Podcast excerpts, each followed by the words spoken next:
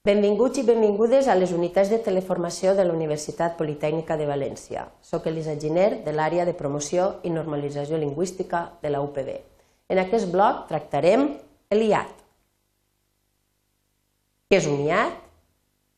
Com afecta l'IAT al còmput silàbic? Algunes remarques i una regla pràctica.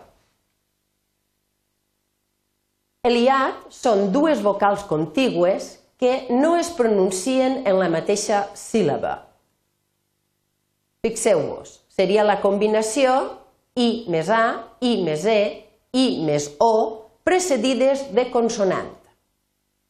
Fixem-nos en l'exemple. Ma, ri, a, es, tu, di, e, ca, mi, o. També tenim un iat en la següent combinació, U més A, U més E, U més O, precedides d'una consonant que no siga ni G o Q. Con, ti, nu, a, te, nu, e, Q, o, ta. Fixeu-vos, tenim una O més U precedida d'una consonant que no és ni G ni Q en tots els exemples.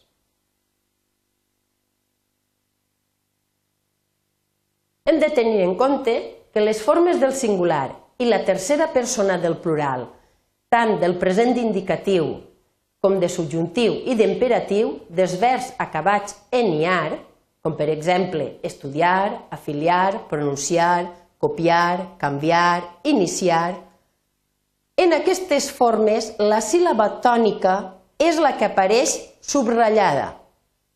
Estudie, pronuncie, canvia. I el que no hem de fer és el que fem de vegades erròniament, posar l'accent en la, en la penúltima síl·laba. Per tant, no hem de dir estudie, pronuncie, copie, sinó estudie, pronuncie, copie.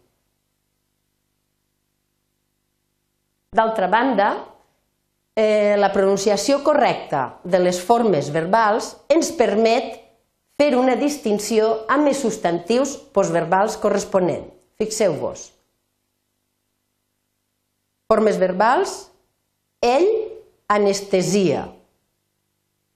Substantiu, anestèsia. Forma verbal, ell, asfixia. Substantiu, asfíxia. Forma verbal, ella calumnia. Substantiu, calúmnia. Forma verbal, ell copia. Substantiu, còpia. Forma verbal, ella evidencia. Substantiu, evidència. I com a regla pràctica caldria recordar que l'IAT sempre es presenta en aquest casos. Quan hi ha una consonant més i més vocal, aquesta vocal que no siga u. En aquest cas, sempre tenim un iat, mai un diftong. I l'altre cas seria una consonant que no siga ni Q ni G, més una U, més una vocal que no siga I, sempre tindrem un iat, mai un diftong. I això és tot en aquest bloc. Si necessiteu més informació, ens podreu trobar al Centre d'Autoaprenentatge de Valencià. Gràcies per la vostra atenció.